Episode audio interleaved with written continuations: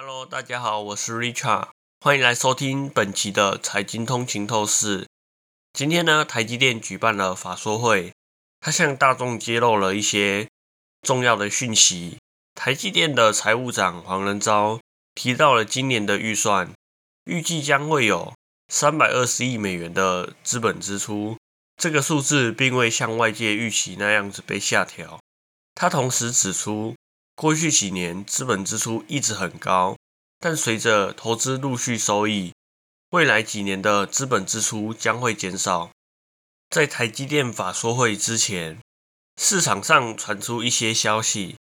称受到英特尔三纳米外包计划的延迟，以及美国新厂四纳米的生产进度滞后的影响。台积电可能会下调今年的资本支出预算，将其从原本预估的近三百二十亿至三百六十亿美元下调至低于三百亿美元。然而，实际公布的数字并未达到市场预期的下调。黄仁昭表示，由于市场短期充满不确定性，公司仍然谨慎地管理业务。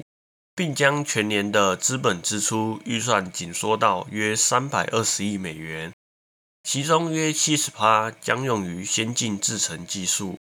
二十趴将用于特殊制程技术，而另外的十趴将用于先进封装、测试、光照制作以及其他相关项目。此外，黄仁昭也重申，尽管公司目前处于短期的库存周期中。但仍然坚定支持客户的成长，将继续与客户密切合作，长期计划产能，同时投资于先进制程技术和特殊制程技术，以支持客户的成长。关于先进制程的进展，台积电总裁魏哲嘉提到，他们的三纳米制程技术已经进入了量产阶段，并且表现出良好的良率。下半年，由于高效运算和智慧手机的应用支持，这一个领域的增长将非常强劲。今年的营收占比预计将达到四趴到六趴，明年预计更高。此外，三纳米的升级版已经通过了验证，并实现了预期的性能和良率目标，预计在第四季度进行量产。在二纳米方面，魏哲嘉表示，客户对于高效能运算和智慧手机应用表现出浓厚的兴趣，与三纳米的情况相当，甚至更高。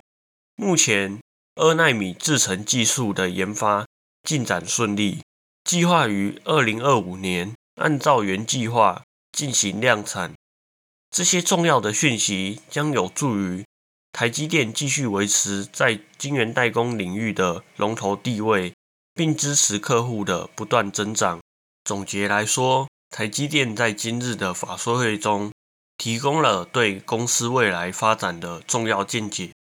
尽管面临短期的市场中不确定性，但公司确立了谨慎的资本支出预算，并承诺继续支持客户的成长，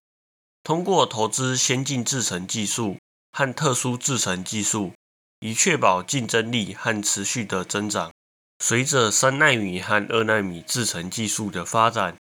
台积电展现出对未来技术趋势的敏锐洞察力，并将继续引领半导体产业的创新。台积电的稳健策略和长期承诺，为投资者和市场带来了信心，